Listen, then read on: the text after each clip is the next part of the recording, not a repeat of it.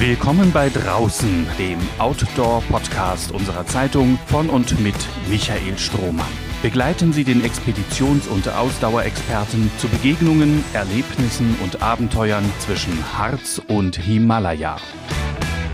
Zur Einstimmung auf die nächsten beiden Podcast-Folgen, in denen es um den Harz gehen wird, schnappe ich mir mal sein Aushängeschild, den Brocken.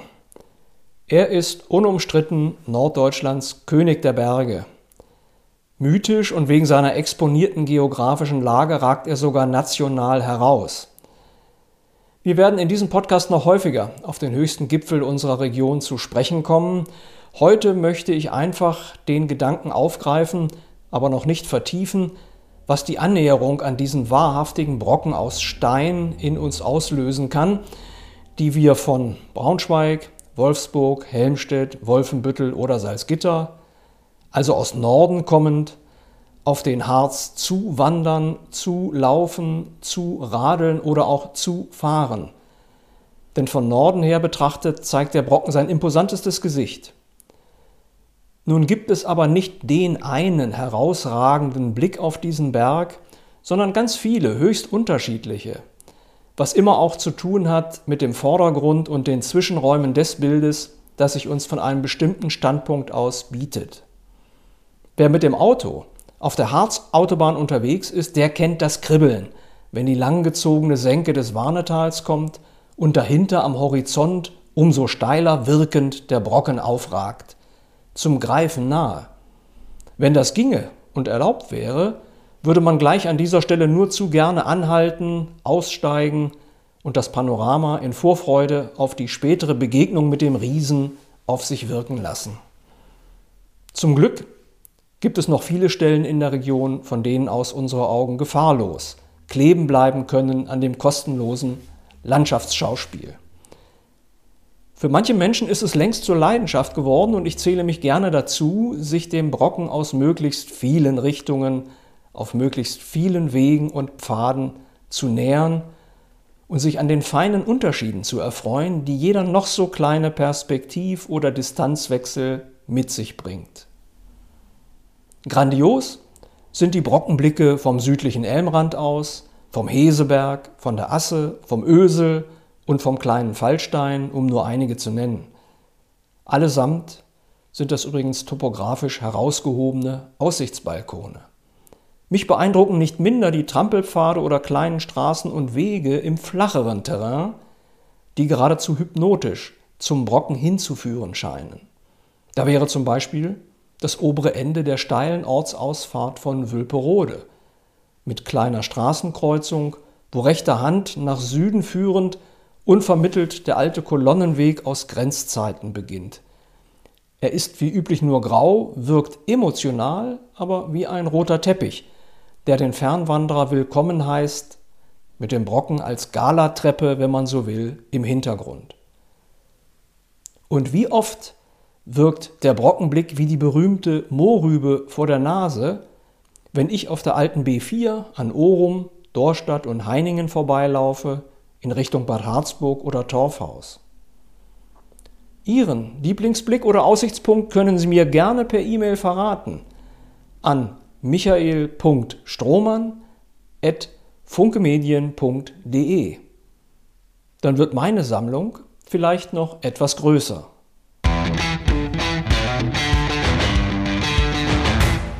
Liebe Zuhörerinnen und Zuhörer, im Draußen Talk habe ich heute zu Gast den Sprecher des Nationalparks Harz, Dr. Friedhard Knolle.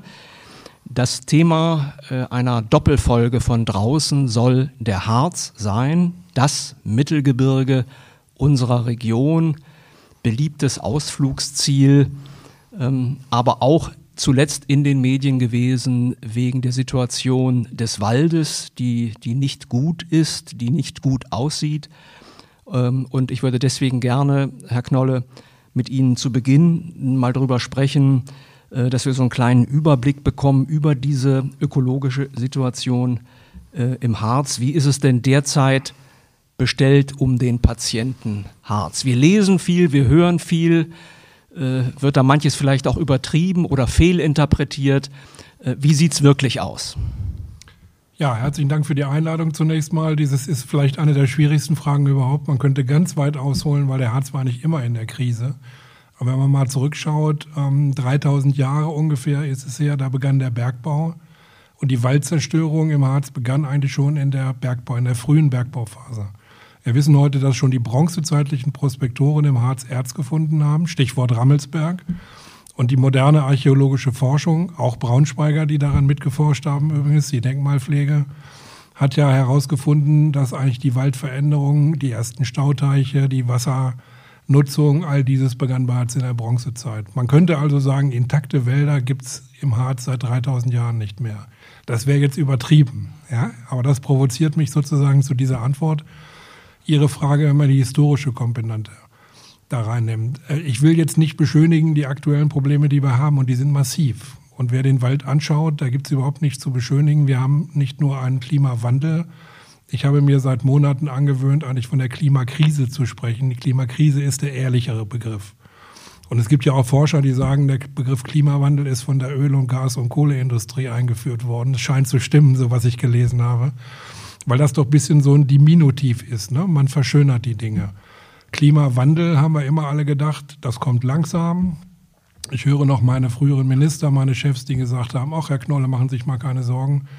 Das werden wir nicht mehr erleben. Der Wald passt sich schleichend an. Das ist keine Krise. Und wir Jüngeren, heute bin ich einer von den Älteren, aber wir Jüngeren haben immer gesagt, naja, Vorsicht, ähm, den Begriff Kipppunkt hatten wir damals noch nicht. Aber wir haben immer gesagt, das kann auch ruckweise kommen, das kann auch plötzlich kommen, rupturell oder wie immer. Ach, Sie übertreiben. Ne? Grüne man, man hatte sowieso den, den Ruf des Grünen, wenn man schwierige Umweltthemen. Ich komme aus der Industrie, da hatte ich immer den Ruf des Grünen. Ich bin parteilos, aber hm, den Ruf kriegen sie automatisch. Ja, es ist eigentlich gekommen, jetzt wie es die Forscher vorhergesagt haben. Es kommt hm, mit einem Kipppunkt, der Wald hat seinen Kipppunkt hinter sich, die Fichte stirbt und die Situation ist dramatisch. Und wir können es auch nicht auf die Fichte reduzieren. Ähm, es gibt ja Förster, die mittlerweile ganz offen in der Zeitung darüber reden, ganze Waldbereiche sperren zu müssen, weil die Buche wenn sie bricht, ja plötzlich mit ihren großen toten Ästen auch eine Folge der Klimakrise. Die, die kann sie, wenn das in den Nacken sie trifft, dann, dann, dann, dann war es das. Dann haben sie noch zwei Sekunden zu leben. Und so habe ich mal in der Volksstimme in Sachsen-Anhalt gelesen, es gibt die Vorschläge von Förstern, ein ganzes Wandergebiet im Harzvorland, Buchenwaldgebiet zu sperren. Das kam natürlich nicht durch, ein Sturm der Entrüstung. Aber so wurde vielen Menschen erstmal klar, in welcher Situation unser Wald ist. Also wir halten mal kurz fest, Herr Knolle, der Wald nicht nur im Harz, hat da mehrfach schon krisenhafte Phasen ja. durchmachen ja. müssen und ja. es gab in den 80er Jahren diesen berühmten sauren Regen und auch in den einschlägigen Magazinen, die man damals kaufen konnte, Fotos, die das auch gezeigt haben, eindrucksvoll, tote Bäume. Und dann äh, wurden Hubschrauber eingesetzt, die haben dann Kalk, mit Kalkkübeln und haben dann gekalkt ja. von oben. Ja. Äh, und damals hatte man schon das Gefühl, das hat sowas Apokalyptisches. Äh, jetzt haben wir eine andere Ursache offensichtlich oder zusätzliche Ursachen, die dem Wald zusetzen. Äh, also dieser Begriff Klimakrise, äh, das ist, das ist ja so ein Deckelbegriff. Kann man das noch ein bisschen aufdröseln? Also wie im Einzelnen, welche Faktoren im Einzelnen äh, als Folge dieser Klimakrise dem Wald zusetzen? Ich mache es mal gleich ein bisschen konkreter, aber ich gehe nochmal zurück auf das, was Sie eben erwähnt haben. Tatsächlich, da war ich noch ein jüngerer Anfänger, Berufsanfänger, jedenfalls in meinem jetzigen Beruf. Und da flogen die Kalkhubschrauber und allen wurde klar, wir nennen das heute den äh, Waldwandel 1.0 oder das Waldsterben 1.0. Ähm, wenn wir das wüssten, was wir heute wissen, hätten wir damals auch schon von Klimawandel gesprochen. Wir haben es aber auf den sauren Regen reduziert. Aber wenn ich mir Forscher angucke, wie Professor Ulrich, Uni Göttingen, der hat ja erstmals im Jahr 1955, kann ich mir so gut merken, weil ich da gerade geboren bin. 1955 hat Ulrich erstmals äh, den Begriff sauren Regen benutzt oder saure Niederschläge und dass daran einige Bäume sterben. Und er wurde belacht, ja, bis dann die Medien dankenswerterweise das aufgegriffen haben. Und irgendwann hat es dann die Politik auch verstanden. Aber heute sind wir doch, und deswegen möchte ich das nicht, ähm, diesen historischen Rückblick nicht beschönigend ähm, sozusagen hier eingesetzt wissen. Ich wollte es nur der Vollständigkeit halber sagen. Wir sind heute in einer ganz besonderen Situation. Das, was wir jetzt gemacht haben, haben wir noch nie mit diesem Planeten gemacht. Ja, wir verfeuern CO2 und dann passiert das, was wir als Studenten im ersten Semester schon diskutiert haben. Wir haben damals auch über die Asse diskutiert. Es wurde schlimmer, als wir gedacht haben. Und beim Wald ist es ja auch so. Ähm, wir haben eine Erwärmung. Das ist aber nicht alles. Wir haben ja eine, eine, eine, eine, was, einen Wassermangel. Ja, wir reden gerade über neue Talsperren im Harz. Ne? Das äh, kann ich nur kritisch sehen bis ablehnen. Aber letztlich ist das der zweite Aspekt.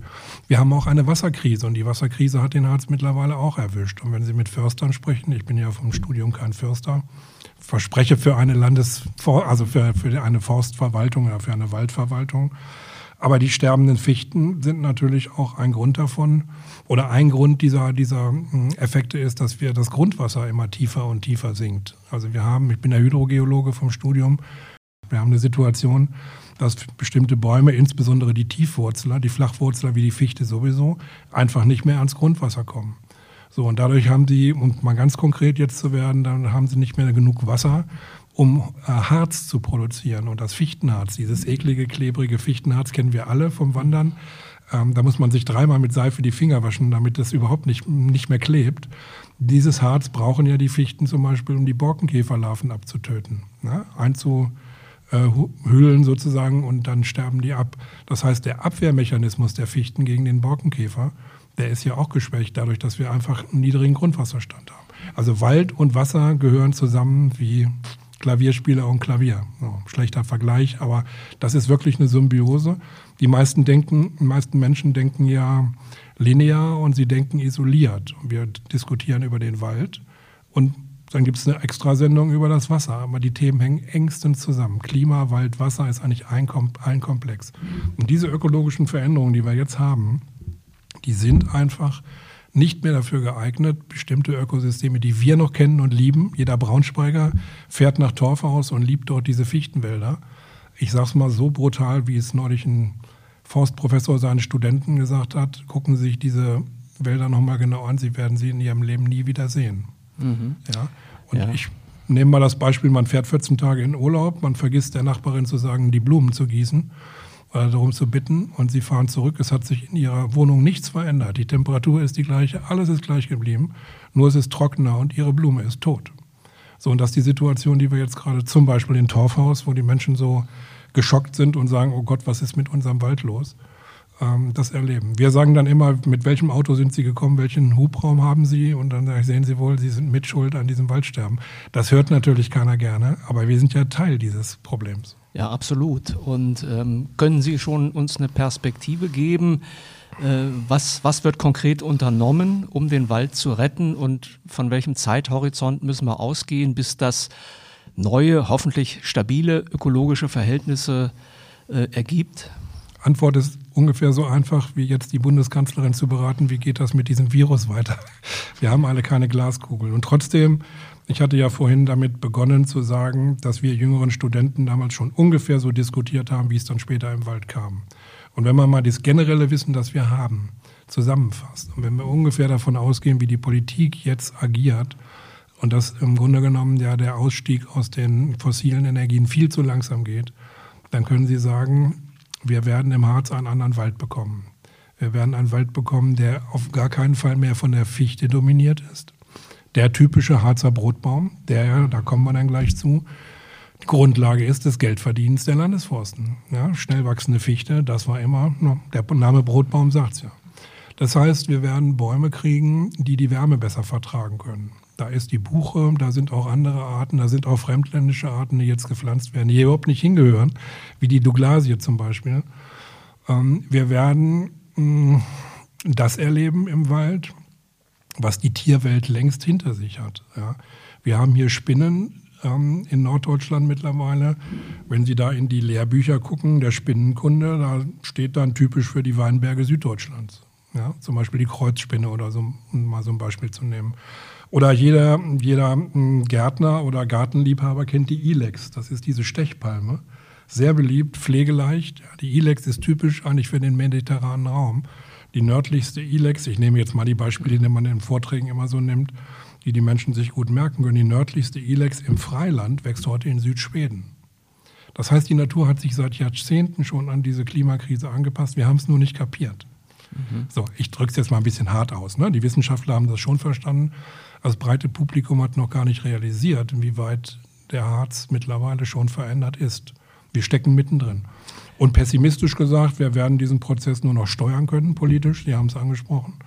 Wir brauchen schnellstmöglich den Ausstieg aus den fossilen Energien. Es gibt genug Alternativen, die sind marktreif, sind alle da. Es gibt keine politische Entschuldigung mehr. Ich bin ja als Verwaltungssprecher nicht gehalten, äh, Politik zu machen. Ganz im Gegenteil, ich bin gehalten, keine Politik zu machen.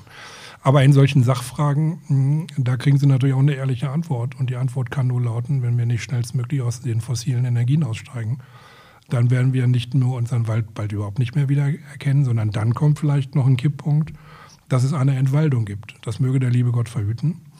Aber wir sehen ja auch im mediterranen Raum, wo das hingehen kann. Ähm, äh, die Waldbrandgefahr steigt dann auch, um das Thema noch kurz anzureißen. Ich will das nicht dramatisieren.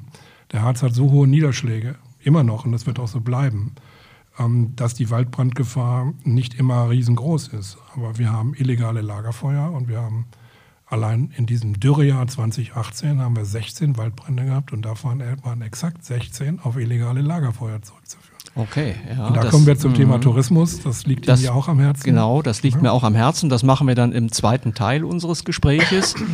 ähm, was mich jetzt interessieren würde, die von Ihnen geschilderte Situation, welche Auswirkungen hat das auf das Selbstverständnis eines Nationalparks?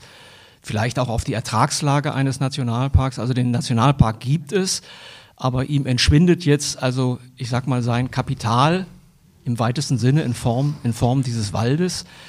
So weit würde ich nicht gehen, aber dazu gleich. Ja, ja genau. also deswegen nochmal auf den Punkt gefragt, wie verändert das möglicherweise das Selbstverständnis äh, des Nationalparks Harz?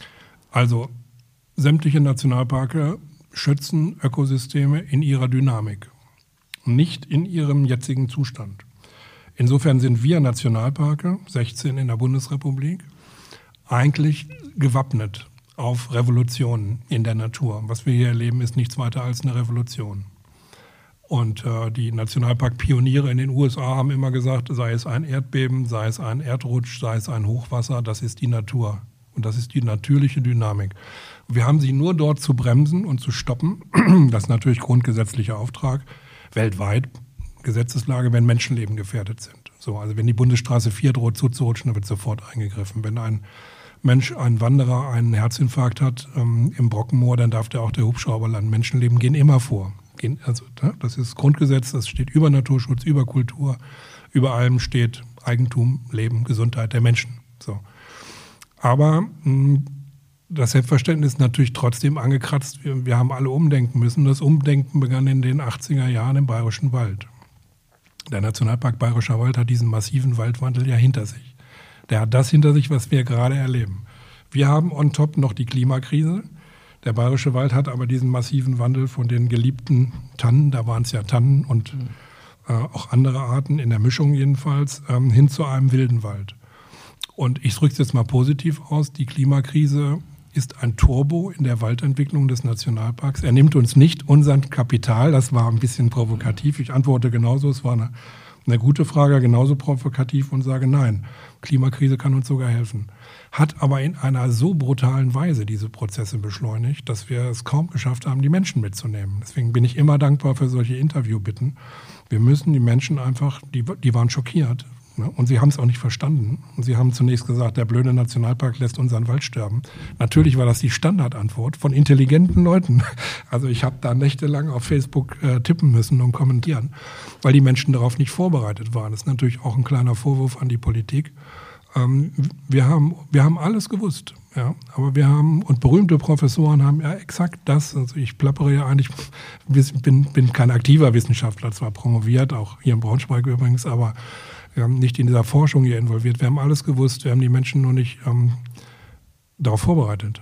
Ja. Könnte man so sagen, ähnlich ist es übrigens bei der Wasserkrise. Ja, könnte man also auch durchaus sagen, äh, dieser Anblick, von dem die Menschen dann auch schockiert waren und schockiert sind, äh, kann das auch was, was Heilsames sein. Also vor dem Hintergrund der Diskussion, die da geführt werden muss, die womöglich noch viel, viel intensiver geführt werden muss und eben nicht nur diskutiert, sondern es müsste dann auch viel mehr gehandelt werden, wenn ich Sie richtig verstehe.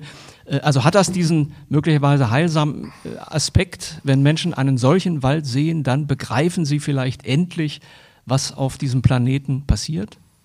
Ich sage ja. Ich will es aber trotzdem noch etwas differenzieren. zwei Seiten einer Medaille. Das ist ja das Bild, was wir gerne nehmen. Und insofern hat der ähm, jetzige massive Waldwandel im Nationalpark natürlich auch zwei Seiten. Er hat etwas Gutes, weil er eigentlich das entwickelt an Wildnisnatur in einer Form eines großen Labores. Na, nicht umsonst stehen die Wissenschaftler bei uns Schlange, diese Dinge zu erforschen. Wir sind die größte Wald-Wildnisfläche äh, oder wir haben sie im Nationalpark in der Bundesrepublik. Ist sogar größer als der Bayerische Wald. Der soll jetzt ein bisschen erweitert werden, dann sind wir vielleicht die zweitgrößte Fläche, aber die größte Waldwildnisfläche der Bundesrepublik. Das ist ein faszinierendes Experiment und das ist eine Gnade für die Forschung, weil nur bei uns kann beobachtet werden, wie ohne Eingriffe des Menschen, also ohne die Motorsäge, ohne das ständige Hinterherlaufen mit irgendwelchem Pflegenaturschutz, die Natur selber sich jetzt entwickelt unter den Bedingungen der Klimakrise. Insofern könnte man fast sagen, der Nationalpark ist eine wissenschaftliche Chance, mit der man in der Form gar nicht gerechnet hatte. Das war auch nicht der Plan. Der Plan war, schöne Natur zu schützen. Natürlich den Wandel der Natur, aber nicht so massiv. Da mussten wir alle umdenken. Mich schließt das genauso ein. Ja. Aber die negative Seite ist natürlich auch da. Es sind emotionale Brüche. Die Menschen, ich habe Menschen heulen sehen im Wald. Das ist also ein ganz natürlicher menschlicher Reflex. Ich habe doch immer Herr Knolle diesen Wald so geliebt und ähm, jetzt ähm, ist er ja kaum wiederzuerkennen. Ja, aber das wird uns mittlerweile und in Kürze mit vielen Ökosystemen gehen. Wenn Sie mit Landwirten reden, wenn Sie mit Förstern reden außerhalb des Nationalparks, die sagen ja alle, erstens, wir sind zum Teil in den roten Zahlen und zweitens, wir können überhaupt nicht mehr das anbauen, von dem wir ne, 100 Jahre, ein Förster muss 100 Jahre weiterdenken. Was werden meine Nach-Nachfolger ernten? Die Fichte kann ich nicht mehr pflanzen. Es gibt aber nicht das Lehrbuch, in dem drin steht, was habe ich da und da zu pflanzen. Das ist ja eine, wie, wie bei der, beim, beim Virus jetzt auch, wir laufen, laufen ja permanent hinterher. Und das Virus ist immer schneller und die Waldkrise ist immer schneller. Und man versucht jetzt zu experimentieren. Und die ehrliche Antwort von Förster, wenn man so beim Bier mal ohne Namensnennung diskutiert, die ist immer, wir wissen es auch nicht genau, wir pflanzen drei verschiedene Baumarten, wir hoffen, dass eine durchkommt. Und wenn ich mal tot bin, mein Nachnachfolger Erst der kann die Frage beantworten, war eine gute Sache oder war eine schlechte Sache, was ich hier gepflanzt habe. Wir als Nationalpark pflanzen ja nicht. Jedenfalls nicht grundsätzlich. Wir pflanzen in den Randbereichen, da haben wir auch schon fünf Millionen Buchen gepflanzt zur Unterstützung ähm, der, der äh, Biodiversität im Nationalpark. Aber in der Kernzone, die ja mittlerweile ungefähr 70 Prozent umfasst, ähm, da entwickelt sich der Wald selber. Das ist das Positive. Das Negative ist, und für die spreche ich nicht, bin der Sprecher des Nationalparks, aber ich kann nur sagen, die Klimakrise richtig voll erwischt hat die Landesforsten mit ihren roten Zahlen. Ich möchte jetzt nicht verantwortlich sein, sitzen ja auch in Braunschweig, für die niedersächsischen Landesforsten. Das sind ähm, verantwortliche Förster, die diese Situation nie gewollt haben. Und die jetzt, ich drücke es mal ein bisschen platt aus, das ist jetzt das Opfer. Wir sind die Opfergebiete der Wohlstandsgesellschaft. Und wenn wir es schaffen, das war ja auch Ihre Frage, nicht so einfach, ja, den Menschen das beizubringen. Danke für diese Frage. Wenn wir es schaffen, den Menschen klarzumachen, dass wir eigentlich die Opfergebiete sind für den Wohlstandstourismus des mit 130 mit dem BMW von Braunschweig nach Torfhaus düsenden Touristen. Das, wenn das, dass das intensiv zusammenhängt, wenn das rüberkommt. Das ist aber eine Verhinderung des Spaßes am Tourismus. Ja? Wir leben in dieser Spaßgesellschaft. Jeder möchte gerne irgendwie, Sie kennen diese ganzen Mottos, ähm, keiner möchte gerne hören, dass er mit daran schuld ist. Ja, das wie, wie sagen wir denn, aber jeden. Ja, und wie sieht es damit aus, konkret zu helfen? Was können wir tun? Was können Bürgerinnen und Bürger tun, die also sagen, äh, mein Gott, ich will da irgendeinen Beitrag dazu leisten, dass es dem Harz wieder besser geht? Auch eine schwierige Frage, die man, aber dafür sind wir da. Also grundsätzlich politisch natürlich der Ausstieg aus den fossilen Energien. So, da, da, sagt der kleine Bürger, die Bürgerin, aber Mensch, Herr Knoll, das ist jetzt nicht meine Aufgabe. Ne? Wenn ich nach Hause fahre, entscheide ich ja nicht über die Zukunft des Steinkohlenbergwerks so und so. Aber das muss man zunächst mal in den Kopf nehmen. Wir neigen dazu, an Symptomen zu kurieren. Na, wenn Sie zum Arzt gehen, der sagt Ihnen das auch. Ne? Die bittere Wahrheit ist, nehmen Sie ab, Herr Knolle. Das ist das Beste. Ich sage immer, haben Sie noch was Zweites? Ne? Ja, mehr Bewegung. Gut, frage ich, was gibt es noch als Drittes? niemand, ich will das sage das provokativ, weil ich leichtes Übergewicht habe, das sieht auch jeder. ähm, jeder möchte gerne nicht die Hauptursache kennen, weil die ja unangenehm ist, sondern er möchte gerne irgendwas Gutes tun. Der gute Wille ist überall da. Aber er möchte möglichst mit 100 Euro dann zum Beispiel Pflanzungen unterstützen. Das ist aber nicht das, was jetzt die Dinge bringt. Viele Bürger kommen sogar, rufen mich an und sagen, Herr Knoll, ich habe hier noch den und den Baum über im Garten, kann ich den bei Ihnen pflanzen? Unglaublich naiv, unglaublich gut gemeint aber. Ich muss immer an mich halten, diesen, äh, diesen Menschen dann ganz höflich zu sagen, das ist unheimlich gut gemeint, aber die Baumart, von der wir jetzt hier gerade reden, manchmal wissen sie noch nicht mal genau, was das ist, das ist eine Pflanze, die gehört überhaupt nicht in den Harz. Die ist wahrscheinlich aus dem Baumarkt XY. Unheimlich gut gemeint von diesen Menschen. Aber Art, Art nicht, also es passt einfach nicht ins Ökosystem. Kann man im Grunde genommen nur sagen, lassen Sie die bei sich im Garten oder bringen Sie sie auf den Kompost. Das heißt, der gute Wille muss auch mit Information versehen sein. Und das ist so schwierig. Und natürlich versuchen wir möglichst viele Menschen, dieser gutwilligen Menschen einzubinden in Pflanzaktionen. Und wenn Sie googeln im Internet, der Harz ist voll im Moment mit Pflanzaktionen. Aber die sind nur richtig gut, wenn sie auch sauber angeleitet werden. Wenn das die richtigen Arten sind, die richtigen Unterarten, wenn das ähm, nicht die Bäume sind, die sowieso keine Zukunft mehr haben, sondern die Bäume, die fehlen, Eberesche, Buche, Saalweide, Birke, was weiß ich, also all die Arten außer der Fichte, die einfach leben, Vielfalt, äh, Buntheit übrigens ja auch, ne? in den Harz bringen, wo man erstmal nicht sagt, ähm, das ist der, der, der Brotbaum der Zukunft, sondern der bringt erstmal Leben in, diese, äh, in diesen Wald, damit der wieder irgendwann ja revitalisiert wird. Ja. Ich habe übrigens keine Sorge um den Wald per se. Das muss man den Menschen auch sagen. Ich bin Geologe. Ich gucke ein paar Millionen Jahre zurück. Das hilft jetzt nicht unbedingt. So denkt auch nicht jeder. Aber wir haben die ältesten Wälder in Mitteleuropa seit 300 Millionen Jahren. Das waren die berühmten Steinkohlewälder, die heute die Steinkohle im Ruhrgebiet, die uns ja wieder diese Probleme macht. Und es gab auch mal Zeiten, in denen in Deutschland überhaupt kein Wald wuchs, sondern nur Wüste war oder nur Meer. Aber die Wälder sind immer wieder gekommen. Das heißt, der Wald per se muss nicht sterben wenn wir es nicht ganz doll treiben, ja, bis hin zur Verwüstung. Wir haben ja afrikanische mh, hm, Sahelgebiete, wo wirklich der Wald keine Chance mehr hat. Also hoffen, weit, hoffe ich, dass unsere Nachfahren, unsere Kinder und Kindeskinder es nicht treiben. Man kann das aber nicht ausschließen. Ja. Keiner von uns weiß, wie die Politik weitergeht. Wir unterstellen mal optimistisch, der Wald bleibt. Dann wird er wiederkommen. Und Sie sehen das auch, wenn Sie in Torfhaus wandern. Das klassische Urlaubsziel, Kurzurlaubsziel von Braunschweigern ist Torfhaus mal schnell auf den Parkplatz mal gucken. Und dann gehen Sie im Wald am Rand mal auf die Knie. Gehen Sie nur mal so auf die Knie oder bücken sich ein bisschen und gucken so an, da sind die jungen Fichten sind schon wieder zwei, drei, vier und mehr Meter hoch. Das heißt, der Wald stirbt nicht. Es sterben die alten Bäume. Das ist das, was uns so schockiert. Der Wald kommt wieder.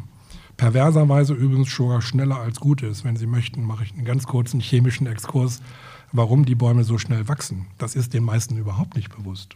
Ich habe mal Geochemie studiert auch darüber promoviert. Deswegen, das, das sind selbst ähm, Fakten, die selbst Fachleuten oft gar nicht bewusst sind. Hm, können wir gleich noch machen. Also insofern, ich habe keine Sorge um den Wald per se, aber es kommt ein anderer Wald. Es kommt der Wald, der sich jetzt wohlfühlt unter den neuen, wärmeren, trockeneren Bedingungen. Und darauf müssen wir die Menschen vorbereiten. Jedenfalls die Fichte können Sie vergessen. Die okay. Fichte am Brocken, ja. die, die bleibt. Weil wir werden noch lange Zeit, keiner weiß wie lange. Das ist brutal, ne? aber wir denken in Jahrhunderten. Und wir wissen, der Wald kommt wieder. Äh, nein, er wird noch nicht mal weggehen. Aber er kommt ganz anders. Und er kommt vielleicht so ein bisschen wie in Südfrankreich oder in Süddeutschland oder wie im Schwarzwald oder wie äh, rund um München. Aber er kommt nicht mehr so wie in Norddeutschland wir das von der Postkartenidylle gewohnt sind. Ja, aber das ist eine Perspektive, eine, wie ich finde, auch das ist die optimistische und gute. Eine und optimistische sogar, und, sogar auch, Fakten, ne? und auch also, absolut interessante Perspektive. Ja. Und äh, ich danke Ihnen jetzt erstmal ganz, ganz herzlich für diesen Rundumschlag in Sachen, wie geht es dem Naturraum Harz. Ich glaube, da haben wir unseren Zuhörerinnen und Zuhörern jetzt einen äh, wirklich auch intensiven Einblick vermitteln können ähm, dank Ihrer profunden Statements. Äh, also ganz, ganz herzliches Dankeschön. Sehr gerne. Und wir setzen unser Gespräch dann noch einmal fort im zweiten Teil. Und darin wird es dann um das gehen, was eben schon ein paar Mal angeklungen ist, nämlich über, um den Tourismus im Harz.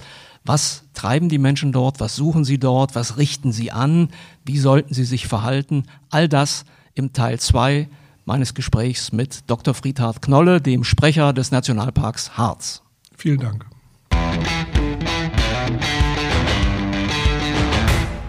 Im Serviceteil High and Low fasse ich mich heute kurz und beschränke mich auf das Thema Corona und körperliche Aktivitäten. Was für ein Anblick war das im vergangenen Frühjahr und auch im aktuellen, plötzlich so viele Menschen zu sehen, die unter freiem Himmel Sport treiben. Instinktiv trafen und treffen sie damit höchstwahrscheinlich genau die richtige Entscheidung. Die New York Times jedenfalls hat kürzlich berichtet über eine umfassende Studie aus Kalifornien, bei der der Krankheitsverlauf von fast 50.000 Personen untersucht wurde, die im Jahr 2020 an Corona erkrankt sind. Die Forscher schauten sich genau an, in welchem Ausmaß und wie regelmäßig sich diese Corona-Patienten vor ihrer Infektion körperlich betätigt haben. Das Methodische lasse ich jetzt mal beiseite und komme gleich zum Ergebnis. Menschen, die regelmäßig und durchaus intensiver Sport getrieben haben, hatten deutlich weniger schwere Krankheitsverläufe als die Bewegungsmuffel und auch als die Patienten, die nur hin und wieder den Wanderstab schwingen oder aufs Fahrrad steigen. Nun ist es keineswegs so, dass diese Studie nahelegen würde, dass ausgiebige Bewegung etwa ein Schutz gegen die Ansteckung ist oder auch nur das Risiko einer Ansteckung senken könnte. Damit hat das Ganze absolut nichts zu tun. Es geht lediglich um die Beobachtung, dass eine regelmäßige körperliche Betätigung, aus meiner Sicht am liebsten draußen, das Risiko eines schweren Corona-Krankheitsverlaufs offenbar signifikant senken kann. Ja, umso leichter fällt es mir nach dieser Studie aus Kalifornien, Ihnen viel Spaß an der frischen Luft zu wünschen, wo immer Sie draußen unterwegs sein mögen.